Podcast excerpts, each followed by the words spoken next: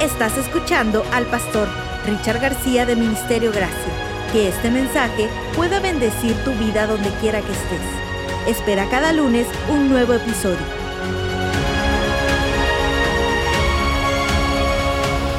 Vamos a la Biblia, vamos a Mateo capítulo 14, versos 22 en adelante.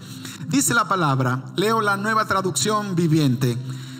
Inmediatamente después Jesús insistió en que los discípulos regresaran a la barca y cruzaron al otro lado del lago mientras él enviaba a la gente a casa.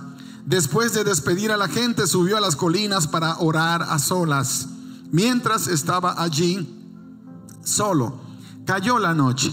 Mientras tanto los discípulos se encontraban en problemas lejos de la tierra firme, ya que se había levantado un fuerte viento y luchaban contra grandes olas. A eso de las tres de la madrugada, Jesús se acercó a ellos caminando sobre el agua. Cuando los discípulos lo vieron caminar sobre el agua, quedaron aterrados. Llenos de miedo clamaron, es un fantasma. Pero Jesús les habló de inmediato. No tengan miedo, dijo. Tengan ánimo. Yo estoy aquí. Entonces Pedro lo llamó, Señor, si realmente eres tú, ordéname que vaya hacia ti caminando sobre el agua. Sí, ven, dijo Jesús.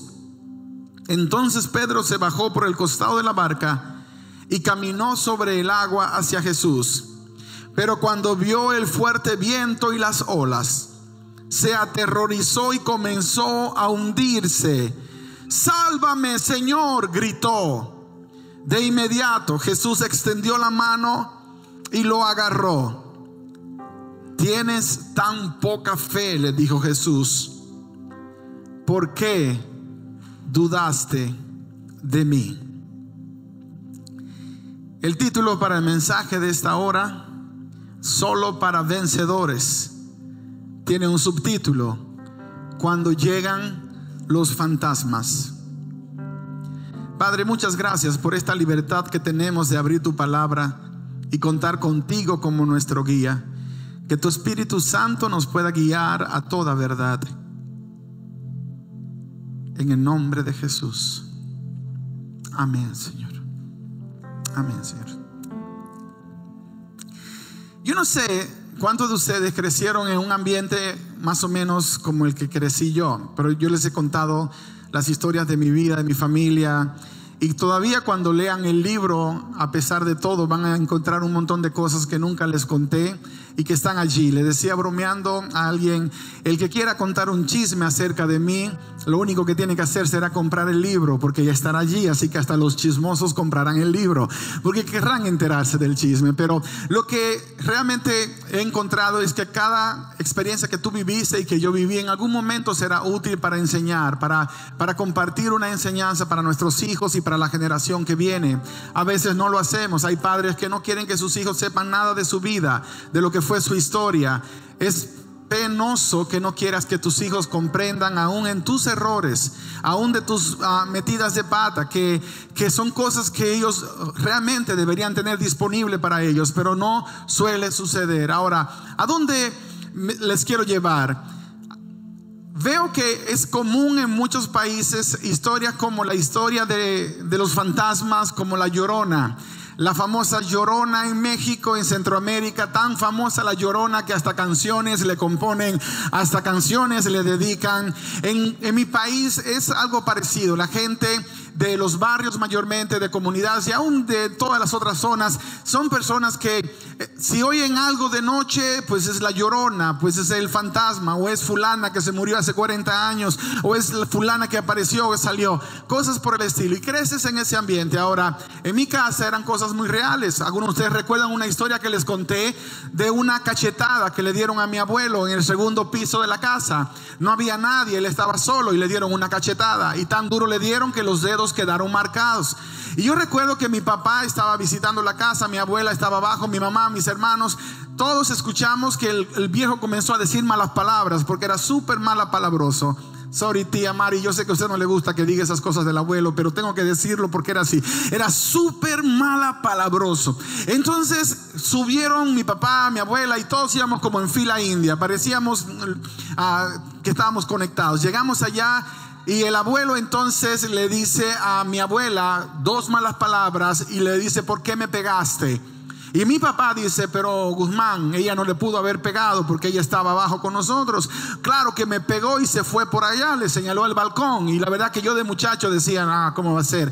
Ni que fuera Spider-Man, mi abuela, que se tiró del balcón, dio tres vueltas y se sentó con nosotros. O sea, alguien más le tuvo que pegar. Y entonces escuché que todos callados comenzaron a hablar y dijeron, esa fue fulana, la tía de mi, de mi abuelo, que le acostumbraba a dar cachetadas de niño. Y entonces yo pregunté así, ¿dónde está la tía? No, la tía se murió, dice, se murió hace tiempo. Así que fue el espíritu que vino y le dio una cachetada. El viejo me caía tan mal porque era tan abusivo con nosotros que yo de niño dije, ojalá que la tía venga todos los días, que llegue la vieja, que venga y le dé de cachetadas. O sea, de muchacho era lo que se me ocurrió, lo que me, me llegó a la cabeza. Y así una que otra historia era una casa de terror. Mi casa, la casa de mis abuelos, era una casa de terror de terror, las cosas más increíbles. De noche estábamos arriba todos, dormíamos en el segundo piso, era de madera, se escuchaba lo que pasaba abajo y a veces escuchaban las cartas. Mi abuela jugaba cartas, le encantaba eso de las cartas, así que Ponían las cartas en la mesa, terminó de jugar y se iban todos a dormir, nos íbamos todos. Y luego se escuchaba abajo que estrellaban las cartas, como que alguien perdió y de mala manera las tiraba. Y nosotros decíamos, abuela, hay alguien abajo, tranquilos, duérmanse, es Ángela que debe andar por allí. Ángela se había muerto hacía cinco años. Así que imagínate quién quería ir al baño de la casa. ¿Quién quería ir al baño? Porque el baño no estaba en la habitación. Hoy somos tan fancy, vivimos en mundos tan bonitos que vas al baño y entras. Pero en esos países nuestros, la mayoría de las casas tenían el baño afuera. Había que salir de la casa, ir por el patio y llegar al baño y sentarte. Y en nuestro, el baño solo era una historia de terror. Era un baño sin puerta. El piso siempre daba la impresión de que se iba a caer. Y por si fuera poco, a veces del toile salían ratones. Así que, ¿quién? Quería entrar a ese baño? Nadie. Nadie quería entrar. Así que todos usaban ese famoso artefacto mega moderno llamado vacinilla en algunos lugares, en otros lugares tendrá otro nombre. Nadie y éramos tan, tan miedosos que a veces se rebosaba y nadie quería ir. Prefería ser el culpable de que rebosó la vacinilla y no salió al baño porque no querías encontrarte ni con el espíritu de Ángela ni con los otros que andaban rondando. Ahora, eso no es una historia nueva. No es una historia nueva. Es una historia muy antigua. Ahora, la gran mentira en todo esto es que la gente sí cree que es el espíritu de Juan, el espíritu de Pedro, el espíritu de Jacobo que, se anda apareciendo. Te voy a, dar una revelación que no es revelación porque está en la Biblia y es real que ya fue revelada hace mucho tiempo. Así que solamente es iluminación que nos da Dios para que encontremos esas cosas y tú ya lo leíste alguna vez, pero no lo has conectado. Esas personas que se aparecen, sí se aparecen. Hay gente que, ha visto esas cosas, pero el detalle es que no son quienes dicen que son. No son quienes parecen ser. No lo son. Si tú lees en el libro de Eclesiastés, capítulo 9, si me ponen ese pasaje en la pantalla, les agradezco muchísimo. Eclesiastés, capítulo 9, versículos 5 y 6, nueva traducción viviente. La Biblia dice esto.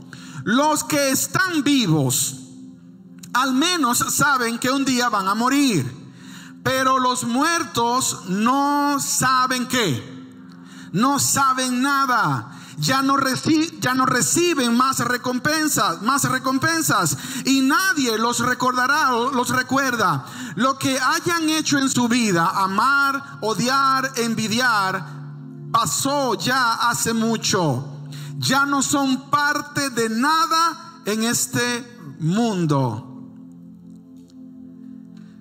Los que están vivos o los que estamos vivos sabemos que vamos a morir. Pero los muertos, pero el diablo es muy sabio y dice, ¿sabes qué? Déjame tomar oportunidad y déjame aparecerme yo como si fuera tía Josefina y le voy a decir y le voy a enseñar y le voy a instruir.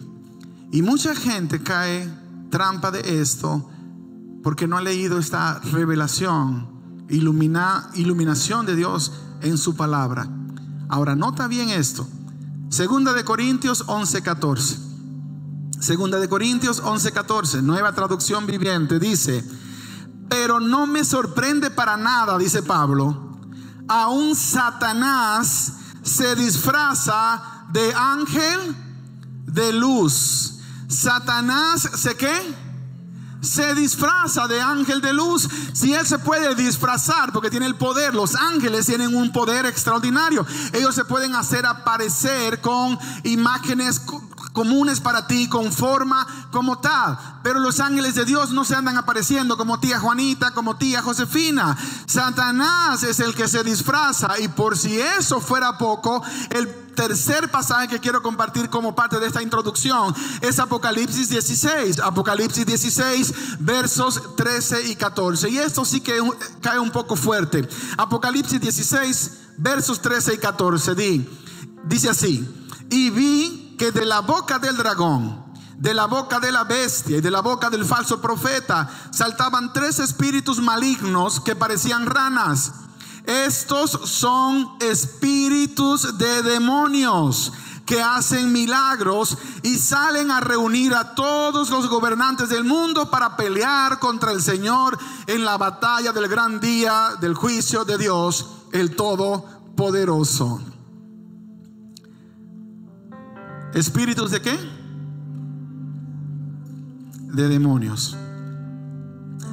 Cuando Jesús caminó por el agua aquel día y llegó, los discípulos dijeron, fantasma. ¿Espíritu de qué? De demonio. Porque los únicos que se aparecen como seres queridos que murieron son los demonios. Para engañarnos. Para engañarnos. Y conocerás la verdad y la verdad te hará libre. Mientras cambiamos este micrófono, José, porque siento acá arriba que está robótico, me mandas uno de los muchachos cualquiera y ya luego miramos no sé qué pasó, a lo mejor soy yo, si soy yo nada más, tú allá me ayudas, pero no quiero que haya distracción. Quiero que prestes atención a esto. Yo no vine a hablarte de fantasmas y monstruos y muertos, solo quería establecer este punto antes de entrar en materia pesada y es que el enemigo tiene un propósito y es engañarte y buscará todos los medios posibles para engañarte. ¿Sabes por qué la Biblia condena ir a ver a un espiritista? ¿Por qué la Biblia condena eso? Tengo el azul, José. Micrófono azul. Ah, me ayudas con ese. Gracias. Muy bien. Listo. ¿Sabes por qué la Biblia condena el espiritismo e, y visitar a un espiritista? Porque los espiritistas no pueden traer a los muertos, traen demonios.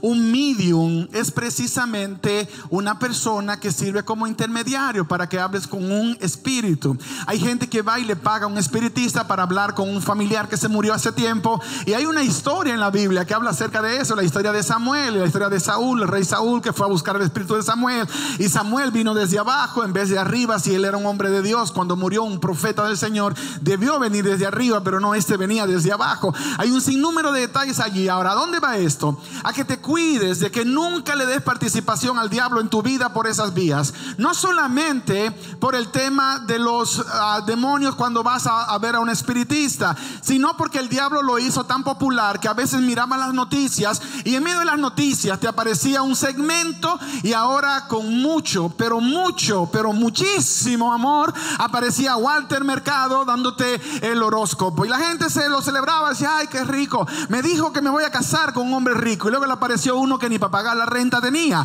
Entonces, pero ¿qué pasó acá? Que me dijo el... No, es que Dios no te dijo nada. Dios no te qué. No te dijo nada porque fuiste a consultar a un espiritista. La palabra para espiritista en la Biblia es pitoniza. ¿Pito cuánto? Pitonisa, que significa demonio, la que consulta al pitón, al demonio, python, serpiente, pitón, demonio.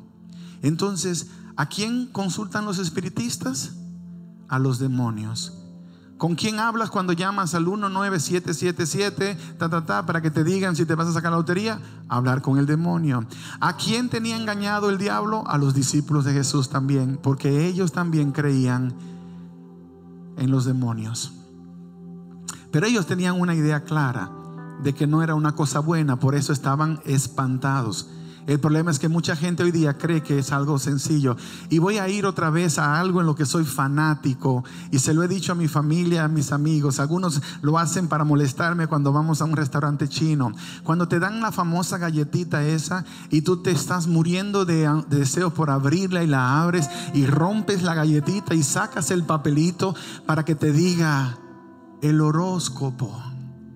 Estás consultando a los demonios en broma, pero lo estás haciendo. Porque te das cuenta de algo, tú lo dices, no, yo sé que esto no es de Dios, yo sé que esto es una bobada, pero el que estaba en la mesa frente a ti, que te vio que abriste, pensó que no lo pensabas así y él lo comienza a creer y comienza a depender de mensajes en papelitos, número de la suerte. Entonces vas luego y te compras los siete números que están para la loto y eres tan descarado que vienes donde el pastor para que te ore por el boleto y que te lo unja, porque si te sacas la lotería, entonces vas a resolver todos los problemas de la iglesia. No es cierto, no vas a hacer nada de eso, porque porque eso no te lo está dando Dios, no te lo está dando Dios. Ahora vamos entonces a, tratar de ver cómo es que Dios está queriendo que entendamos en medio de la temporada que estamos, que este es un tiempo para reconectarnos con el cielo, para desconectarnos de todas esas bobadas, para no depender de lo que los seres humanos tienen que decir, no depender de las noticias, no depender de los políticos,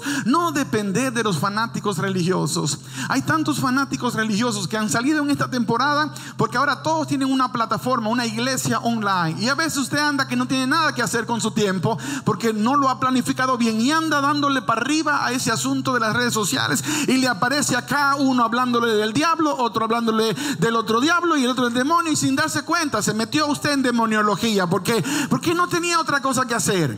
No tenía otra cosa que hacer y se puso a ver todo lo que el diablo le mandó. Si usted se pone a escuchar a todo el que tiene algo del diablo para decir, usted va a terminar siendo un discípulo del diablo porque se está discipulando, discipulando. A veces quieres recibir palabra de Dios y te metes a ver el video de este predicador porque te parece que es buen predicador y ni siquiera has confirmado el espíritu que tiene de dónde es y de dónde te está hablando. Y luego él te impactó con algo que dijo y la siguiente cosa es que si no pones una ofrenda de mil dólares, el diablo te va a llevar y vas corriendo a darle el tarjetazo porque me va a llevar el diablo. Me lo dijo el hombre porque te has conectado de muchas fuentes. De muchas fuentes. Cuando Dios te da una familia es para protegerte. Quédate dentro de la familia. Y si quieres pedir a alguien más, pide. Si mis hijos me dicen, papá, nosotros no consideramos que tú estás capacitado para darnos un consejo, por eso vamos a ir donde el vecino, que nos aconseje el vecino, no están haciéndolo bien.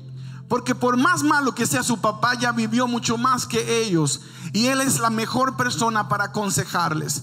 Cuando el Señor Jesús andaba con sus discípulos, Él quería que ellos siguieran lo que Él les enseñaba. Pero ellos querían seguir siendo independientes. Por eso, cuando Jesús viene caminando ese día, Él quería enseñarles una gran lección y lo hizo. Ellos estaban llenos de ideas que no eran del cielo. Estaban llenos de ideas que no eran de Dios. ¿Sabes por qué? Porque se la pasaban en Instagram la mayor parte del tiempo. Se la pasaban en el Facebook viendo todos los videos de YouTube, chequeando todos los twitters que ponía todo el que estaba a su alrededor. Y estoy hablando en lenguaje figurado, porque eso es lo que hacemos nosotros. Y nos hemos atrevido a abrir nuestro corazón a todo lo que se dice. Y no lo hemos cuidado. La palabra dice claramente, sobre toda cosa guardada, guarda tu corazón, porque de él mana la vida. Guárdalo. Sé selectivo. No comas todo lo que te ponen enfrente porque puede ser que te dé un problema más serio más adelante. Cuando vas a un restaurante quieres ver el menú. Porque quieres comer algo que realmente tu cuerpo te dice que necesitas. Pero no te comes lo que te ponen. A veces si te ponen un sándwich, por más lindo que se vea por fuera, si por dentro tiene un gusano, no te lo vas a comer. A veces yo voy a la nevera porque me quiero comer unas uvas y cuando veo las uvas y veo dos que están verdes, ya se me fue todo el deseo. Porque cuidamos lo que comemos. Cuidamos lo que comemos. A veces en la vida cristiana descuidamos lo que comemos y comemos todo lo que nos andan dando, todo lo que nos ofrecen. Aún sea bueno, no te puedes comer todo lo que te dan. Tienes que tomar una decisión de cuidar tu corazón y tu mente. Los discípulos no lo habían hecho. Si tú te pones a leer la historia completa, te das cuenta que los discípulos estaban en una situación incómoda por una instrucción, una orden que Dios les dio. El Señor les dijo, quiero que vayan para el otro lado del lago. Quiero que se vayan al otro lado. Y los mandó. Ellos se montaron en las embarcaciones y se fueron. Pero algo curioso pasó antes de eso. Y es que los discípulos se habían dejado entusiasmar con la idea de que Jesús podía ser el rey de Israel. Los judíos estaban emocionados porque Jesús multiplicó el pan, hizo el milagro de la multiplicación. Ellos sabían que Jesús tenía poder para proveer comida. Hay gente que busca a Dios solo por la comida solo porque Dios es proveedor. Ellos sabían que Dios tenía poder para resucitar muertos. Hay gente que solo busca a Dios porque Dios puede hacer milagros. Ellos pensaron, Él es el rey perfecto porque puede alimentar al ejército con cinco panes y dos peces. Él es el rey perfecto porque si tenemos soldados enfermos, los va a sanar. Si matan a uno, lo va a resucitar. Él es el rey perfecto. Pero Jesús no había venido para un reino con el partido republicano, con el partido demócrata. Él había venido para establecer un reino diferente. Entonces le dijo a los discípulos, se van, se van al otro lado. Vamos a hablar más tarde. Y él se fue a la montaña a orar. Nota que curioso esto. Él no los invitó a orar. Porque en ese momento Jesús no quería orar con ellos. Jesús no quería orar con ellos. Él no los invitó a orar, los mandó hacia el otro lado. Porque hay momentos donde Dios te va a dejar que vivas la experiencia para que aprendas la lección. Ellos necesitaban aprender una lección. Que Dios no había venido a establecer un reino humano, sino un reino divino. Algo diferente a lo que ellos habían imaginado y soñado desde los tiempos antiguos. Israel pensaba que iban a ser la última Coca-Cola del desierto. Pero ese no era el propósito de Dios. Nunca lo fue. Cuando te pones a profundizar en la historia, en medio de la, del viaje al otro lado se desató una tormenta, una tempestad, aún en obediencia a Dios. Ellos estaban yendo en obediencia porque fueron de mala voluntad, fueron enojados, no quiero ir, ¿por qué tengo que ir? ¿Por qué, ¿Por qué no nos quedamos? ¿Por qué Jesús cambia los planes? ¿Por qué Jesús siempre hace algo que no esperamos que va a hacer? Pero obedecieron y se fueron. Y entonces comenzó la tormenta, comenzó la tempestad. Oye, no se podía poner peor. ¿Qué estaba pasando en la embarcación en ese momento? Ellos estaban desanimados. Estaban molestos y te juro, te lo garantizo, quita la palabra jurar, te garantizo que estaban criticando y murmurando a Jesús. Lo estaban haciendo. Porque cuando Jesús no estaba con ellos, cuestionaban, pero ¿por qué el maestro hizo esto? ¿Por qué no se vendió esto y se le dio a los pobres? Es tendencia nuestra la de murmurar y criticar. Y ahí estaban los discípulos murmurando, criticando. De repente, una tormenta. Era como para, para que las cosas se pusieran, pero peor todavía. Número uno, están desanimados porque Jesús no aceptó ser el rey de Israel. Número dos, están molestos porque los mandó para el otro lado. Número tres, ahora una tormenta en medio del mar de Galilea y comenzó el viento y las olas y ellos sabían lo peligroso que era. Número cuatro, para cuadrar la historia aparece un fantasma. Y número cinco, el Pedro que se atrevió a caminar en dirección al fantasma que decía ser Jesús, de repente se va hacia abajo y casi se ahoga. ¿Alguna vez te sentiste que no se puede poner peor? ¿Alguna vez te sentiste que las cosas han ido tan difíciles que ya no se puede poner peor? A veces le digo a mi hermano, a mi esposa, a los muchachos, ah, tranquilos, de aquí ya no hay nada más para abajo. Nos caímos hasta el fondo, estamos en el, topamos el fondo, ya no hay nada más, ¿para qué me voy a preocupar? La única cosa que puede pasar ahora es que comience a subir que comience a subir. Todos hemos pasado por un momento así en algún instante. Nos hemos decepcionado aún de nuestros líderes. Algunos de ustedes, algunas veces yo lo puedo saber en mi corazón, se han decepcionado porque el pastor no está yendo en la dirección que ustedes esperan. Y les voy a ser bien franco, a veces yo estoy yendo en una dirección totalmente contraria a la que Dios quiere, totalmente contraria. Pero no, no me vas a poder traer tú al lugar que Dios quiere, porque eso no lo puede hacer ningún ser humano. Es Dios el que lo va a hacer. Es Dios el que va a decir, venga cabezón, venga, volteese una izquierda, una derecha, aquí es, otra vez, este es el camino, esta es la dirección. Ahora, claro está, no estoy diciendo que no lo va a hacer ninguno de ustedes. ¿Por qué? Porque Dios pone gente de autoridad sobre gente de autoridad. Yo tengo mi pastor, yo soy el pastor de muchos de ustedes, de la mayoría de ustedes, pero no puedo imponer, nunca lo podré hacer el consejo de Dios. Solamente les puedo aconsejar, solamente les puedo decir, al final ustedes tomarán sus decisiones porque son hijos espirituales. Ahora, eso es lo que los discípulos no habían agarrado la onda y Jesús estaba tratando de enseñarles. No habían agarrado la onda. Ahora llegó el momento, ellos están en medio de la tormenta, están desanimados, parece que el barco se va a hundir y ahora aparece nada más y nada menos que Jesús en el camino. En medio de la tormenta aparece Jesús caminando sobre la tormenta. Y eso es importantísimo que lo anotes por ahí. Jesús estaba caminando por encima de la tempestad. La tormenta no tenía autoridad sobre Jesús. Él estaba en autoridad sobre la tormenta. Los discípulos no habían comprendido que si ellos ponían su confianza en Jesús, la tormenta no tendría poder sobre ellos. Ellos tendrían autoridad sobre la tormenta. Y la misma palabra te da Dios hoy a ti y a mí dos mil años después. No te preocupes por la tormenta. Dios está por encima de la tormenta. Dios tiene autoridad sobre la tempestad. Y tú y yo lo único que necesitamos es agarrarnos de la mano de Dios. Y vamos a ir por encima de la tempestad. Vamos a ir por encima de la tormenta. Ese fue un momento súper emocionante porque de repente Jesús, que ha andado con los discípulos tanto tiempo, que les ha enseñado la palabra, se da cuenta que andan creyendo en demonios y fantasmas. Y la creencia en aquella época era que si tú te estabas a punto de morir, aparece siempre un fantasma que es el que mandan para llevarte. Así que ellos estaban listos, nos vamos a morir, nos vamos a morir, nos vamos a morir. Parecido a lo que está pasando en el mundo hoy día. Nos vamos a morir, me va a llegar la enfermedad, me voy a morir. Hijo mío, hija mía, si te vas a morir, te garantizo que te vas a morir. No tienes que angustiarte, muérete contento. Si te vas a morir, te vas a morir feliz, contento. El problema es que queremos pelear porque nos aferramos a la vida nos aferramos a la vida. Yo no sé qué me espera mañana, yo no sé qué viene el futuro, no sé ninguna de esas cosas, qué va a suceder, qué puede suceder, no sé porque Dios no me ha mostrado. A mí me encanta la, metodología de Dios. Él dice, lámpara es a tus pies mi palabra, lumbrera a tu camino. ¿Qué quiere decir con eso? Es una lámpara, no es un lamparón de eso, no es una lámpara. En aquel entonces la lámpara con aceite a tus pies. Quiere decir que vas a poder ver dos, tres pies más adelante. La mayor parte del camino no la vas a ver, pero vas a aprender a caminar por fe. Y eso es lo que los discípulos no habían entendido. Que Dios quería que aprendieran a caminar con fe y en fe. Ellos no entendían que no era el reino que ellos esperaban, sino un reino diferente. Ellos no entendieron que el obedecer no solamente implica obedecer, sino hacerlo con pasión.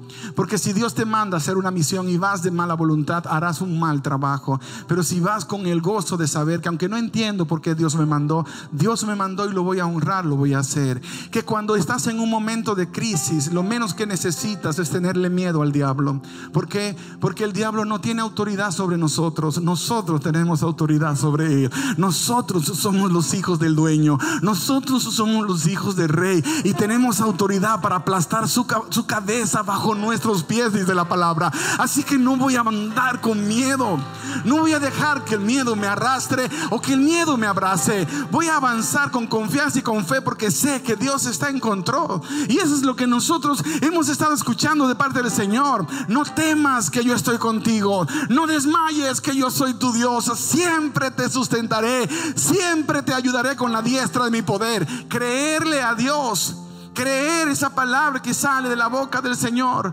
Yo crecí en un ambiente donde los demonios aparecían, donde la gente estaba engañada y sujeta, pero el Señor me mostró a los 13 años la verdad en la Biblia, me hizo libre y me ayudó a ser un instrumento de libertad para mi familia. El viaje de la vida es un viaje para libertar a otras personas, no es para tú andar pensando que tú eres la razón de toda la existencia de la humanidad, es para que seas una bendición. Fuiste llamado, fuiste llamada para ir por este camino de parte del Señor. Es un viaje donde vas a cambiar corazones, donde vas a bendecir vidas, donde vas a impactar a tus vecinos, donde vas a impactar a tus compañeros de trabajo, donde la gente que te conoce, los que te rodean y los que no te conocen van a decir, hay algo diferente en esta persona. Y tú podrás decir con una sonrisa, claro que sí, es que no soy ciudadano de esta tierra, soy ciudadano del reino de los cielos. No soy de acá, soy de allá, soy embajador, eres embajadora, represento una patria mejor que la que este mundo te puede dar.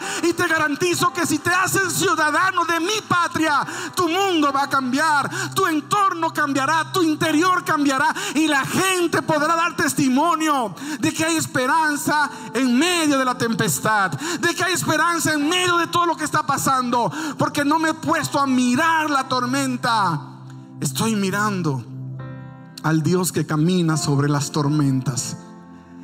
Mi Dios, tu Dios camina sobre las tormentas. Pedro por un instante quiso pretender que creía. Porque cuando ellos dijeron fantasma, Jesús dijo, hey, tranquilos, cabezones, no ningún fantasma. Soy yo. Ego e mí. En griego, yo soy.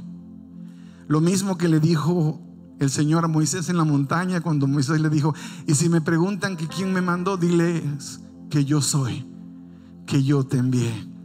Y entonces Pedro dijo, Señor, si eres tú. Ahí está el problema nuestro, que tenemos una fe condicionada, condicionada a nuestros preconceptos, ideas y creencias, porque todo lo andamos sacando. Bueno, es que mi mamá me enseñó que que hay tres arcángeles. Eh, mucha gente me dice, hay tres arcángeles en la Biblia. ¿Cuáles son? Bueno, está Miguel, está Rafael y hay otro más. No hay ningún tres arcángeles en la Biblia, no hay ningún Rafael. Rafael es el cantante de España que se murió. No hay ningún otro, no hay ninguno. Pero crecimos repitiendo que hay tres y hay tres. Y hay solo un arcángel, se llama Miguel. Y eso es controversial en el mundo cristiano. Pero la palabra Miguel significa quién como Dios. O sea, el que es igual a Dios. Y el único igual a Dios es Jesús, es Cristo Jesús. Nadie más. Entonces, pastor, Jesús es un arcángel, no es un arcángel, Él es el arcángel, porque ¿sabes lo que es el arcángel? Él es el creador de los ángeles, Él es el principio de los ángeles, es la palabra arc y ángelos, principio, ángelos, principal, el primero, el origen, de donde vino todo eso. Ese es Miguel. Ahora, eso no es el punto que quiero poner en tu corazón. El punto que quiero poner en tu corazón es que no te bases en, en teorías y muñequitos.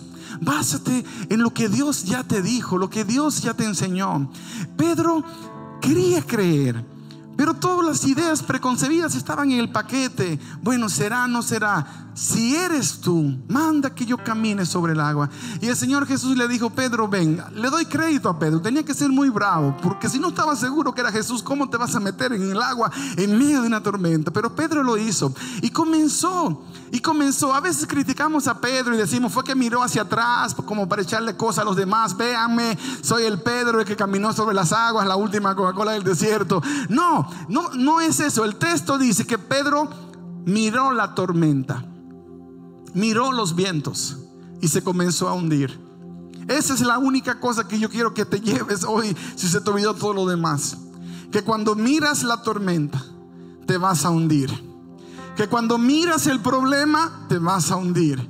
Que Dios no te llamó a ver al problema y tenerle miedo.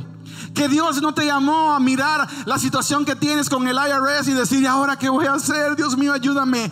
Que Dios no te llamó a decir, ahora qué hago con esta enfermedad? Me voy a morir. Que Dios no te llamó a decir, ahora mi matrimonio está en pedazos, me voy a suicidar. Dios no te llamó a hacer nada de eso. Dios te llamó a que camines en obediencia, mirando al único que tiene poder sobre toda tempestad. No mirando la tempestad, sino al Dios que controla la tempestad. No mirando el problema, sino al Dios que resuelve los problemas. No mirando la crisis, sino al Dios que va por encima de la crisis. Pedro no entendió eso. Y la palabra dice que se hundió. Se hundió. Alguien en una ocasión me dijo que Pedro no sabía nadar, que por eso se estaba ahogando. Pedro era un pescador y créemelo que ahí en la zona del mar de Galilea yo estuve en la casa que se cree que fue la casa de Pedro y estaba allí al ladito del mar. Aprendió que es el lago, realmente el lago de Genezaret o mar de Galilea. Aprendió a nadar. Desde chiquito aprendió. Pero aún sepas nadar aún crees que sabes nadar en medio de una tempestad, es fácil ahogarse. Muy fácil. Recuerdo la hija de un jefe que tuvimos mi hermano y yo cuando éramos zapateros de chicos en Pueblo Nuevo. Cruzando hacia la otra banda, que es un pueblo que está del otro lado del río Yaque del Norte, había una balsa que iban alando con una soga y la balsa se volteó. Murió mucha gente, entre esas personas murió la hija de nuestro jefe. Y yo le pregunté, pero ella no sabía nadar. Y me dijo, ella sabía nadar, pero en medio del pánico no lo hizo y se ahogó. En medio del pánico en el que estás, lo único que vas a lograr es ahogarte el Señor le dio una palabra de reprensión a Pedro. Primero lo sacó, porque eso es lo bueno de nuestro Dios, que nos saca de los problemas en que nos metemos. Y Él te va a sacar de ese problema en que te has metido. Él te va a sacar de esa crisis en la que estás. Puedes apostar a Dios. Dios va a honrar su pacto contigo. Pero luego te va a dar un jaloncito de oreja como le dio a Pedro. Hombre de poca fe ¿por qué no confiaste en mí? ¿Por qué no confiaste en mí? Yo no sé qué es lo que está pasando contigo. Mi primera responsabilidad es con mi casa, mi familia, ministerio gracia. Pero el Señor te está diciendo que no te preocupes por la tempestad, que no te preocupes por la tormenta, que Él puede llevarte por encima de la tormenta, por encima de la tempestad, pero necesitas confiar en Él absolutamente. Necesitas confiar en Él completamente. No hay espacio para decir lo que dijo Pedro. Si eres tú, manda que yo vaya. No. Tú tienes que hablar con la seguridad, Señor. Yo sé que eres tú, te conozco, conozco tu voz. Me deleito en escucharte. Sé que tú me hablas porque mi corazón arde cuando tú me estás hablando. En tu nombre voy, en tu nombre lo haré. Dios te puso en esta situación. A los discípulos Dios los puso en la barca. A ti Dios te puso en este lugar. Dios te plantó en esta casa y hay muchos más que Dios va a estar trayendo a esta casa, trayéndolos aquí, porque está formando un ejército de salvación para poder sonar trompeta de otra manera. Un, un, mensaje de gracia y esperanza en medio de un mundo que está en pánico. Un mensaje de alabanza y adoración. Por alguna razón, Dios hizo que la alabanza fuera tan importante para nosotros, porque llegaría el momento que tus hijos y mis hijos estarían siendo punteros Serían ellos como los guerreros que irían a la guerra, pero tocando y alabando en nombre de Cristo Jesús. Ese no es un momento solo para ti, también para nuestra generación, para la generación que viene. Y la pregunta es, ¿qué vas a hacer? ¿Te vas a quedar en miedo? ¿Te vas a quedar en críticas? ¿Te vas a quedar Solo como un curioso más que quiere saber si Él tiene poder para hacerte caminar sobre las aguas. O vas a ser de los guerreros valientes, de las guerreras valientes, que se va a atrever a dar un paso de fe sabiendo que Dios puede mantenerte a flote por encima de la tempestad, pero manteniendo tu mirada fija en Él, fija en Cristo Jesús. Yo le voy a pedir a mi esposa, la pastora Jessica, que, que ella venga en este momento. Ella va a cantar, es es una oración, es un salmo. Pero mientras ella canta este salmo, yo quiero que, que lo hagas como si fuera tu salmo. Tú se lo estás cantando a Dios. Es una determinación, es una decisión que nadie más puede hacer, solamente tú la puedes hacer. Y si tú quieres que esa sea tu oración para cerrar hoy, que sea tu oración para terminar este tiempo que vinimos a pasar juntos con Dios, mientras ella canta esa alabanza, te voy a pedir que te arrodilles allí donde tú estás, si lo sientes en tu corazón, si sientes que ese es el convenio que quieres hacer con Dios hoy, habitar al abrigo de Dios.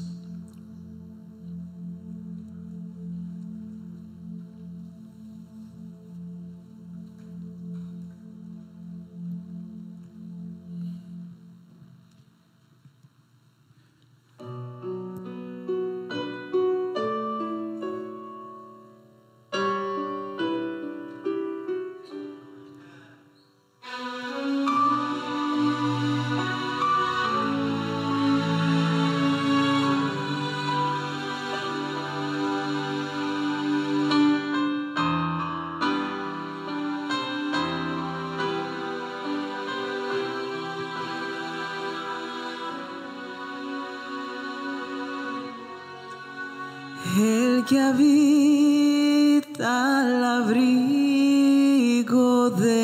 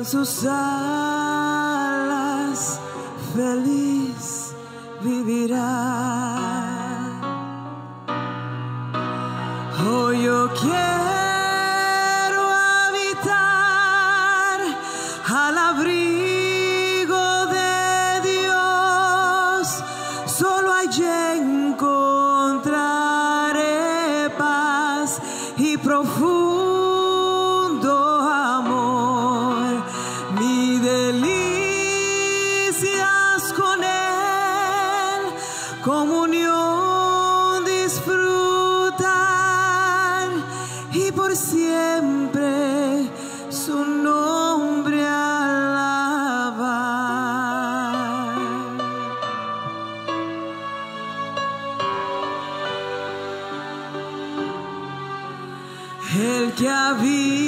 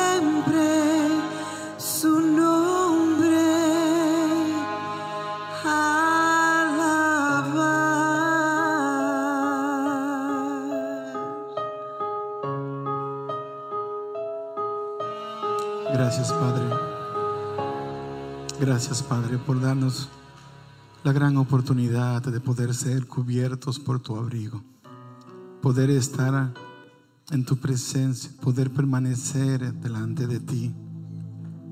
Aquí estamos delante de ti, Señor, como familia, como iglesia, como pueblo. Manifiéstate en nosotros. Manifiesta tu poder en nuestras vidas. Danos la capacidad de confiar incondicionalmente. Que nunca salga de nuestros labios, Señor, si eres tú. Que podamos tener una convicción tan grande de tu voz. Que cuando hables podamos obedecer sin cuestionar. Que podamos seguir cada paso, cada pisada que marques para nosotros. Que podamos llegar al otro lado y cumplir con la misión. Que podamos entender que las enseñanzas, las teorías humanas no sirven para cumplir el propósito de nuestra existencia. Que debemos nutrirnos de toda palabra que sale de la boca de Dios, de tu boca, papá. Gracias por este tiempo. Gracias por esta oportunidad. Gracias por aceptarnos en tu presencia. Que cada hijo, cada hija se vaya de ese lugar con la convicción de que hoy hemos recibido la oportunidad de renovar nuestro convenio contigo, nuestro pacto contigo como embajadores de Cristo. Que vayamos a nuestras casas, a nuestras comunidades, trayendo esperanza en medio de una temporada tan compleja como esta, trayendo luz en medio de todas las tinieblas que están arropando la tierra, porque somos de tu reino porque te representamos a ti. Gracias, Padre. En el nombre de Jesús. Amén, Señor. Amén, Señor.